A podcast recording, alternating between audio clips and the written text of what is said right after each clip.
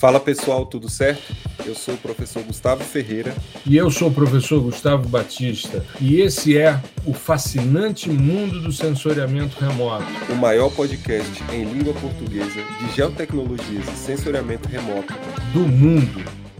Olá, nós estamos começando mais um episódio do podcast O Fascinante Mundo do Sensoriamento Remoto. Hoje, episódio 206 e vamos dar continuidade ao episódio passado, quando a gente começou a falar sobre o que rolou na COP28. Na parte 1, a gente abordou os instrumentos financeiros, o porquê que eu fui para a COP e por que, que o trabalho que a gente desenvolveu está associado à geração de ativos de conservação de bioma e toda a discussão nesse sentido, mas hoje a gente vai fazer uma síntese do que foi discutido, dos dez principais pontos que foram discutidos na conferência eh, das partes sobre mudanças climáticas, a COP28, que ocorreu em Dubai há duas semanas atrás. Antes disso, boa noite, meu amigo, tudo bem com você? Boa noite, professor, tudo certo? Bom, é, o episódio vai ao ar no Natal, né?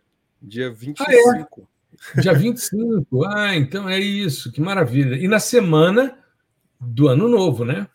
Isso. Aliás, a semana começa no domingo, né? Formalmente. É, é, é dia 24, né? É. Mas então o já... próximo já será no ano que vem, né? Isso. E aí a gente já tem, né, um, uma retrospectiva e perspectiva também preparada aí para esse dia.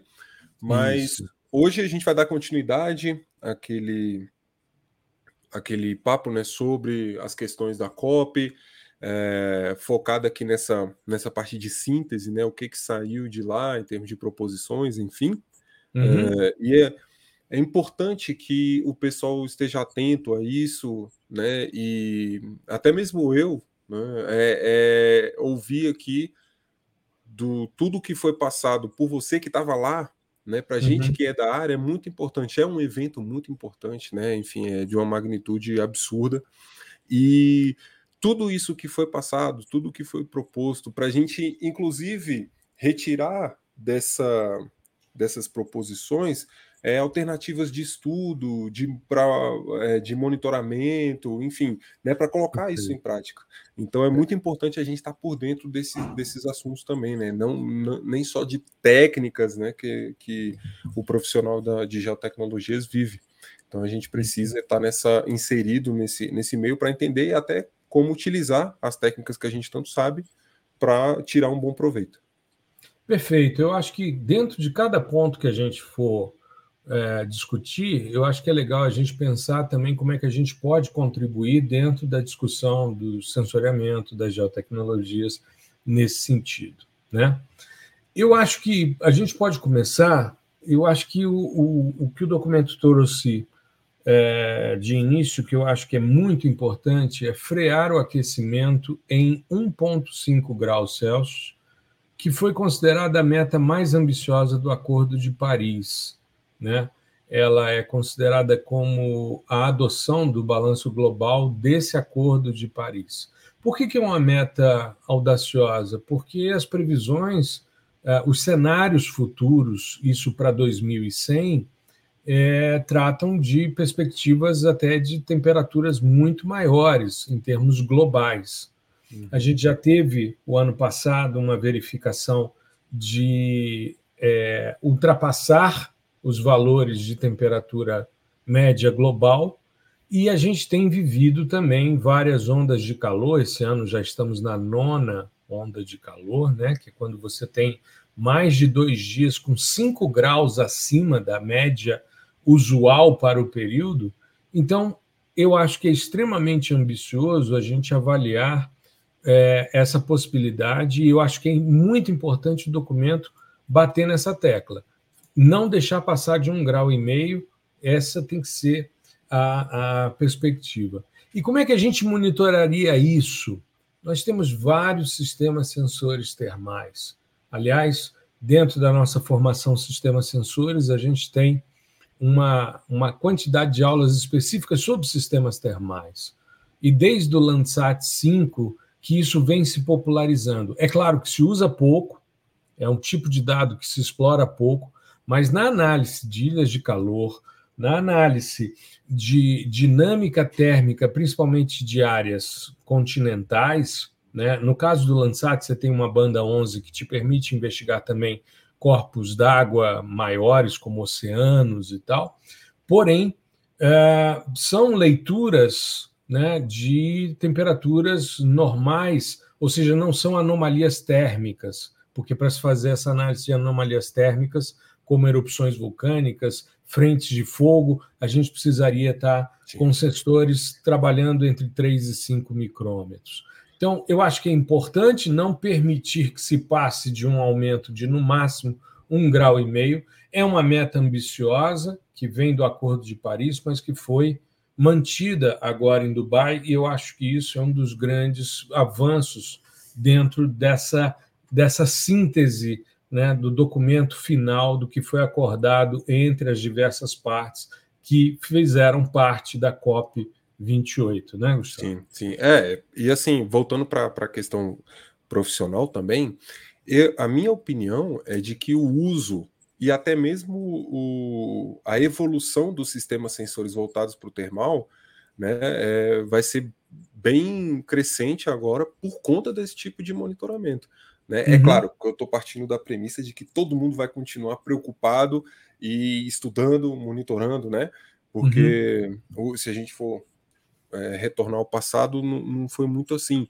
Mas eu acho que a gente ainda vai acabar sendo demandado um pouquinho mais na construção de métodos para avaliação dessa faixa do espectro, né, especificamente. Então, não só em ambientes urbanos, né, mas eu acho que também, é, enfim, correlacionar isso com outros dados, né, de, de florestas, de maciços florestais e tal, e, e entender a dinâmica a nível global, principalmente, né? O que a gente uhum. já comentou no, no episódio passado de que a, a, essa questão dos datasets globais, né, para o entendimento desse tipo de fenômeno é muito importante. Então, Perfeito. você ter um, um dataset já né, processado e servido ali em nuvem, com dados coletados de sensores termais, é, vai ser muito bom para a gente conseguir entender é, profundamente como está acontecendo esse tipo de, de nessa dinâmica aí em termos de temperatura. Uhum. É, tem uma, um dataset extremamente importante que são os dados modes, né? Uhum. Os dados modes são bastante importantes pela quantidade de tempo que eles estão analisando e por faixas distintas do espectro termal que são avaliados, tanto as anomalias térmicas como as temperaturas consideradas normais, né? É, ou não anômalas, né? É, é, uma possibilidade muito grande. Eu acho que o, o ponto mais é, importante, porque não constava da pauta, foi uma pressão muito grande que aconteceu em Dubai, várias manifestações da sociedade civil, passeatas dentro da Green Zone, sabe? Manifestações mesmo trazendo a necessidade de se falar sobre transição gradual dos combustíveis fósseis. Então, é, se a gente pensar que a gente estava no quintal da Arábia Saudita, dentro de um país que é petroleiro, Dubai não tem é, a, sua, é, a sua economia de, muito dependente do, do, do, petróleo, são só 7%, porque Dubai é um porto. Mas os outros, os outros Emirados, né, porque Emirados são principados, né, então são é, vários principados unidos. Abu Dhabi, por exemplo, é petróleo, né, e é o mais rico deles, depois Dubai é o segundo. Mas, é, ao invés de se falar né, de uma, uma transição de, de extinção, de uma previsão de extinção, foi uma coisa um pouco mais é, suave, mas foi uma convocatória chamada de clara e universal a uma transição gradual dos combustíveis fósseis, ordenada, justa e equitativa e alinhada com os aspectos científicos e começando nessa década. Eu achei extremamente importante, né, e inclusive vi uma citação do secretário executivo da ONU para as Mudanças Climáticas, o Simon Stewart, que ele diz que é uma linha vital para o clima, mas não é a solução definitiva, ou seja, não é uma virada de página, mas é o começo. O fato de ter sido incluído de ter tido, em detalhe também que eu acabei esquecendo, o presidente da COP é o CEO da, da, da Agência Estatal de Petróleo dos Emirados Árabes Unidos. Então, nesse contexto, você ter essa afirmação num documento de, de síntese da COP foi extremamente importante. Né? É algo a se é, esperar, porque a transição energética ela parte de um pressuposto de trabalhar com é, alternativas e mudanças que substituam as fontes fósseis, né, dentro desse contexto. É claro que vários países da OPEP chiaram, né, a Arábia Saudita, a Bolívia, né, mas até mesmo a Austrália, que é um dos maiores exportadores de carvão mineral, achou que era interessante esse tipo de, de consideração também. Né?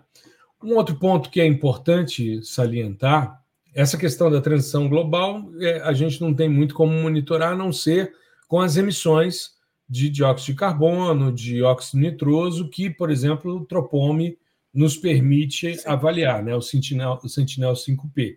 Então, nessas áreas de maior consumo e tal, esse tipo de monitoramento de gases né, decorrentes da queima de combustíveis fósseis é a maneira que a gente tem de, de medição. Né? Eu acho que a gente pode atuar também, na hum. verdade já até atua, mas no, no planejamento de potenciais áreas para outros tipos de, de, de energia, né? Sim. Parques eólicos, né? solares e tal. Então, uhum. com base nos dados espaciais ali, a gente saber se, né, até mesmo fazer uma, uma, uma predição né, no que diz respeito à produção energética mesmo. Bom, aqui tem um potencial da gente pegar tanto, porque uh, nós correlacionamos esse e esses dados. Então a gente entra também nessa, nessa função que é bem importante, né? É, você tem dados, por exemplo, de microondas passivo para dados meteorológicos como velocidade de ventos, é, atividade de onda, né? tudo isso pode ser fonte alternativa de energia, bem lembrado. Um outro ponto importante: 2050 é o prazo para neutralidade em carbono, é o net zero. O que, que é isso? É uma política que significa zerar as emissões líquidas de gases de efeito estufa, principalmente dióxido de carbono na atmosfera, sendo que todo lançamento de gases poluentes deve ser compensado pela redução de uma quantidade equivalente de CO2. Então, 2050 é o prazo para chegar a isso. Esse é um ponto que está ali e que vale muito a pena, e os sistemas de monitoramento atmosférico são importantes, bem como a análise de biomassa viva acima do solo e as derivações para chegar às toneladas de CO2 equivalente para você fazer esse balanço e chegar a uma emissão líquida né, zero. Então, a gente consegue monitorar dentro dessa perspectiva. Triplicar a parcela de fontes renováveis na matriz energética global até 2030. Está ali. Né? Está do lado ali. Exato, bem perto. Bem perto. E o que é interessante é que nós não temos esse problema. O Sim. nosso problema é uso e ocupação. Nosso problema é, é um problema de cobertura, é um problema de desmatamento, é um problema de queimada, de conversão de uso. Nós não temos esse problema, mas o mundo tem essa questão das fontes de energia, principalmente à base de combustíveis fósseis. Então, essa triplicação de parcelas de fontes renováveis até 2030 é um, um compromisso audacioso, extremamente importante, e duplicar a taxa anual de eficiência energética também até 2030. Ou seja, basicamente usar menos energia para gerar o mesmo nível de serviço, ou seja, aumentar a eficiência energética e então duplicar a eficiência e triplicar as fontes renováveis. É extremamente audacioso porque tudo está aí já 2030. Mas ou faz isso porque os boletos também estão batendo na porta. Então, Sim. a gente tem que ser eficiente. Uma outra coisa que não nos atinge, mas que é extremamente importante de se discutir, é acelerar os esforços para reduzir o carvão mineral. Eu me lembro o primeiro, primeiro é, projeto de mecanismos de desenvolvimento limpo financiados pelo Banco Mundial no Brasil foi da Plantar e era justamente isso: gerar siderurgia com carvão vegetal ao invés do carvão mineral, e com isso reduzir as emissões de gases de efeito estufa, né? partindo-se do pressuposto que o carvão é, que a gente utiliza na nossa siderurgia aqui teria uma eficiência de queima é, tão grande quanto a do hemisfério norte. Por quê? Porque eu participei dessa reunião e todos os dados que eram utilizados eram dados de literatura, não se monitorava, não se discutia monitoramento, e era tudo baseado na queima do combustível do, do, do carvão mineral do, do, da Alemanha. Só que o nosso carvão ele foi gerado quando da, da formação dos reservatórios de, de carvão, o nosso foi gerado em período de glaciação e no local de cobertura de gelo. Porque normalmente nas glaciações um dos hemisférios fica coberto de gelo até a região dos trópicos.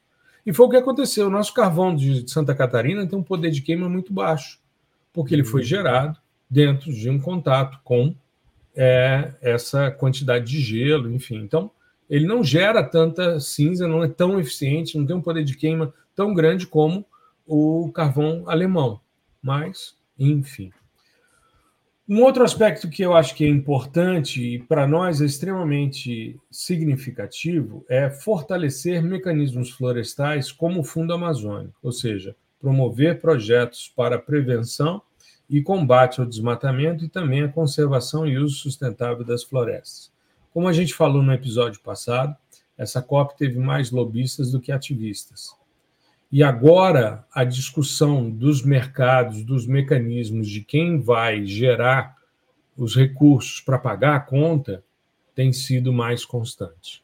Então, desde que o fundo BlackRock se manifestou, né, dizendo que ou as empresas é, adotam um propósito elas ou isso ou elas não vão conseguir sobreviver e isso foi uh, uma manifestação do diretor executivo da BlackRock né, na carta anual aos CEOs em 2020 e naquele ano essa que é a maior gestora de investimentos do mundo ela decidiu que a sua razão de existir seria ajudar no combate às mudanças climáticas.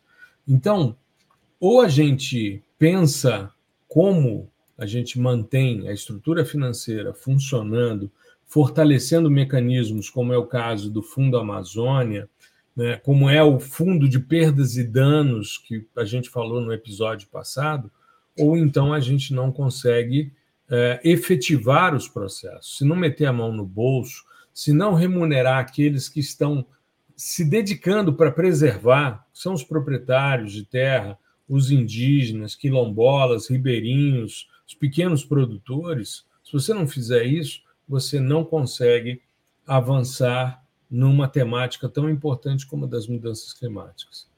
E é importante, eu hoje, por exemplo, é, é, tive a qualificação na semana passada, é, mas hoje estou comentando aqui, de uma dissertação de um aluno meu, em que a gente está vendo o quanto se perdeu num período de 10, 12 anos, na macro, que é o principal eixo de desmatamento hoje na Amazônia, o quanto se perdeu de ativos florestais, ativos de conservação de bioma, a partir do processo de desmatamento. Então, quando as pessoas começarem a fazer o balanço e perceberem que dá para você ser remunerado pela preservação e com isso você ter condição de aumentar os seus insumos, aumentar a sua produtividade, a compra de sementes, de maquinário, as pessoas vão perceber que elas têm uma poupança ali, né, garantindo a sua manutenção, a sua vida com um nível de sustentabilidade muito grande. Então eu acho que é extremamente importante uma Sim. questão como essa e a gente monitorar isso por meio de datasets de biomassa viva acima do solo, de campos contínuos de vegetação, de índices de vegetação, ou seja, é, todos esses elementos de geotecnologia são extremamente fundamentais para é, esse tipo de avaliação. Uma outra coisa importante nesse relatório foi a necessidade de atingir o pico das emissões globais em 2050. Aí a gente fica, pô, mas como assim? Vai atingir o pico? Não, a ideia é você atingir o máximo até no máximo 2050, porque a partir daí tem que decair. Ou seja, as emissões globais passam de crescentes para decrescentes. E o monitoramento atmosférico é extremamente importante para a verificação dessas emissões, e aí eu retomo sistemas como é o caso do Sentinel-5P, né, o Tropome, que é uh, um sistema extremamente elegante e eficiente para esse tipo de análise. Dentro dessa linha que a gente falou ainda há pouco de, de fundos, um dos aspectos também importantes que foi tratado no documento foi a operacionalização do Fundo de Perdas e Danos. Esse fundo, nós falamos no episódio passado, mas ele já recebeu doações voluntárias do Japão, Emirados Árabes Unidos, Reino Unido e Alemanha, e essas doações já somam 420 milhões de dólares. Além disso, ele vai ficar hospedado no Banco Mundial e será administrado por um conselho formado por 26 membros, sendo 12 de países desenvolvidos e 14 de países pobres e emergentes. Então, há uma, um, equilíbrio um equilíbrio nessa gestão. Né? O fundo vai é, subsidiar né, os efeitos adversos das mudanças climáticas, né, como, por exemplo, a subida do nível do mar, deslocamentos, realocação, migrações. Você tem países que vão perder território com a subida do nível do mar. Né? Um amigo estava comigo outro dia almoçando e dizendo: Pô, mas como é que é isso? Porque se derreter, por exemplo, o Ártico não tem problema, porque é gelo em água. Eu falei: é, se você encher um copo d'água de gelo, um copo de gelo, e depois encher de água, quando o gelo derrete, você não tem o transbordamento. Mas a questão é que você tem a Antártica, que é gelo sob terra. Você tem a Groenlândia, que é gelo sob terra. Né? E não é uma questão, ah, eu pensava muito sobre isso, ah, mas ali é um grande deserto gelado, não tem vapor d'água, então não retém gases de efeito estufa e se vai embora para o espaço sideral. O problema é o aquecimento da água. Como a gente está vendo, esse ano, essas ondas de calor é uma associação do aquecimento anômalo do Pacífico com o Atlântico. É o ninho com o aquecimento do Atlântico. Então, a gente não pode deixar de entender esses drivers né, das mudanças climáticas. É, e eu diria, né, para a gente fechar em 10 pontos, e estamos caminhando aqui em direção ao, ao final né, da, da nossa discussão, o, o, último ponto importante, na minha percepção, é o delineamento de uma meta global de adaptação. A meta global de adaptação é um compromisso coletivo que é vinculado ao artigo 7.1 do Acordo de Paris, que estabelece como objetivo aprimorar a capacidade de adaptação do mundo, fortalecendo a resiliência e reduzindo a vulnerabilidade às mudanças climáticas. Essa proposta que foi feita no Acordo de Paris em 2015, ela foi uma proposta é, que foi trazida por um grupo africano de negociadores em 2013, e a meta deve funcionar como uma estrutura unificada capaz de impulsionar a ação política e o financiamento para adaptação na mesma escala que já acontece com as medidas de mitigação. Isso daí vai implicar no estabelecimento de diretrizes e objetivos específicos e mensuráveis para ação em escala global, bem como aprimorar o suporte e o financiamento para adaptação oferecido aos países em desenvolvimento. Então é mais uma ação, é mais uma ação para auxiliar os mais vulneráveis às mudanças climáticas. E aí a gente tem monitoramento do nível do mar, né, dos avanços.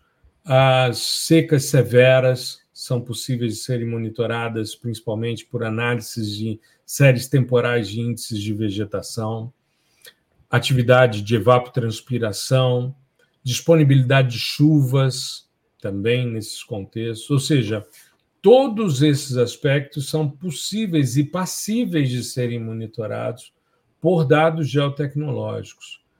E eu, apesar de né, a gente olhar e dizer, ah, tudo bem, foi uma proposta acanhada, eu acho que nós tivemos avanços. Pela primeira vez se falou de transição para o fim do uso dos combustíveis fósseis. Pela primeira vez se estabeleceu um fundo de perdas e danos. Nessa COP se discutiu muito não o mercado voluntário de créditos de carbono, mas sim as iniciativas de créditos de conservação de bioma, que partem de um pressuposto muito legítimo e que precisam ser ampliados no caso do nosso país, porque o que tem subsidiado principalmente esses, é, esses ativos de conservação de bioma são uh, o pagamento por serviços ambientais e os, a cédula do produtor rural verde, a CPR verde. Mas existem limitações, por exemplo, para a aplicação disso em território indígena.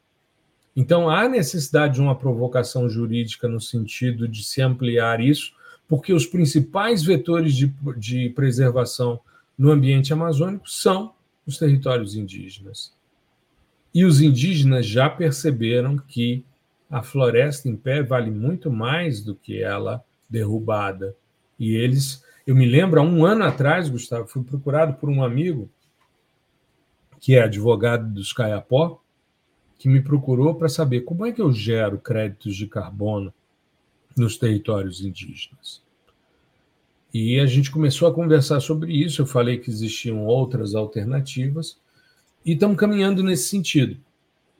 É, eu estive conversando com algumas lideranças indígenas durante a COP, porque no, no espaço que estávamos ali no, no Extreme Hangout, a gente teve com várias lideranças indígenas, algumas delas ligadas à Conafer, né? mas nós tivemos, é, no quinto dia foi o dia dos indígenas, nós tivemos uma representatividade muito grande de diversas etnias, tinham etnias da Bahia, etnias de Minas Gerais, etnias é, da Amazônia, um monte, né, várias etnias diferentes, né, e os parentes estavam todos ali reunidos, como eles se tratam, né, eles uhum. sempre falam, ah, porque os nossos parentes e tal. E um amigo, né, o Veri Catuquina, que, que eu tive o prazer de estar na banca de mestrado dele, ele tá, vai se candidatar à seleção de doutorado sob minha orientação, é, eles todos né, falando sobre as movimentações que têm se realizado no intuito de eles serem beneficiados por essas, esses ativos de conservação de bioma. Então, é algo que não tem volta e que ou a gente entra nessa onda de sustentabilidade e apoia as alternativas contra é, as, os efeitos adversos das mudanças climáticas, ou o boleto vai bater na porta e e é como disse Bob Richards, outro dia eu estava vendo uma, uma definição. Bob é o, é o CSO da Planetary X e é um dos cientistas de ciência planetária mais brilhantes que eu conheço. É, foi discípulo do Carl Sagan. E o Bob disse o seguinte: a gente precisa do planeta, o planeta não precisa da gente. Sim. A pandemia mostrou isso, né? Se a gente Exatamente. fica em casa fechadinho, a, a resiliência se manifesta e a qualidade ambiental retorna em alguns patamares. Claro que para você voltar ao que era num ambiente resiliente, você não pode ter extrapolado a resiliência daquele ambiente, né? Exatamente. Mas eu acho que é isso, meu amigo. Essa seria a síntese do que eu vi em Dubai, na COP, do que a gente discutiu, do que a gente leu, do que a gente ouviu né? e muito das discussões que rolaram também entre os grupos, as conversas, foi, foi muito proveitoso. Foi um, uma experiência única e aconselho a todos que são envolvidos nas questões ambientais. A gente tem o ano que vem a COP29 no Azerbaijão, em Baku, e a COP30 em Belém. E aí é em casa, né? Vale muito a pena é, estar presente, participar das discussões e ficar atento ao que está acontecendo. Exatamente. É, eu achei muito interessante que sai um pouco do, do, do, da perspectiva de só ficar no mundo das ideias, né? Não, beleza, vamos, vamos estabelecer aqui algumas diretrizes, algumas metas. Meta, metas a gente já, já já está acostumado com isso de outras conferências, né, outros eventos desse tipo. Uhum. É, só que agora, é claro, tem o um agravante de que a gente está sentindo a coisa na pele, né? Uhum. Então, assim, não é mais só um, um, um, bando de cientistas falando que pode acontecer, não, já está acontecendo. E, e aí surgem essas alternativas, por exemplo, sair dessa perspectiva de conscientização, cara, vamos conscientizar, vamos conscientizar, que foi desde quando eu era pequeno, sabe? Para uma perspectiva de beleza. E se a gente te pagar para você conservar, né? Para preservar esse meio. E se a gente, né? Se a gente te pagar mais do que você ganharia se você degradasse sabe? Se você fizer disso um ativo financeiro, beleza, já que a gente está num jogo, na lógica, né, do, do, do da, dessa estrutura que é basicamente voltada para a economia, então beleza, uhum. e, então vamos jogar o jogo dos caras, sabe? Exato.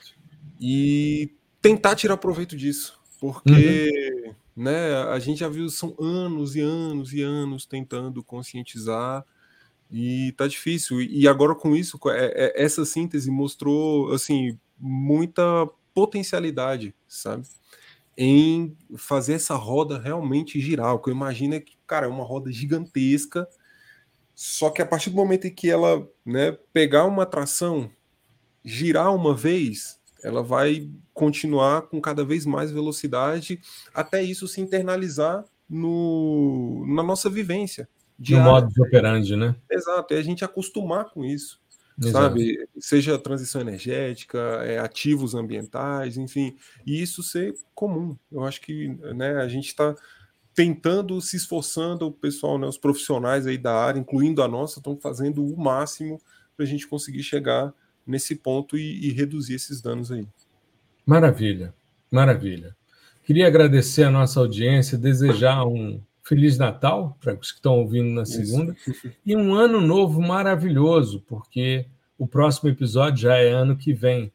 Exatamente. E aí a gente vai falar sobre retrospectiva e perspectiva, como a gente sempre costuma fazer né, já há algum tempo. Aliás, já é. Nós começamos em 2020, né? já vai ser aí a quarta vez que a gente fala sobre retrospectiva e perspectiva muito legal. Quando, né? quando fizer cinco anos, aí a gente faz um episódio de das perspectivas que a gente tinha que deu certo e as que não deram, sabe? Só não, o que a gente tinha de perspectiva que realmente concretizou e o que não foi. Acho Mas é legal coisa a gente... que a gente pensou foi e aconteceu. Sim, sim, né? sim. Mas acho legal, legal, a gente ter esse, esse resgate aí. Com certeza, com certeza. Meu amigo, um grande abraço para você e a toda a nossa audiência fica o meu abraço também. Tudo de bom. Isso, um abraço e até mais, pessoal. Muito obrigado por prestigiar o nosso podcast. O fascinante mundo do sensoriamento remoto.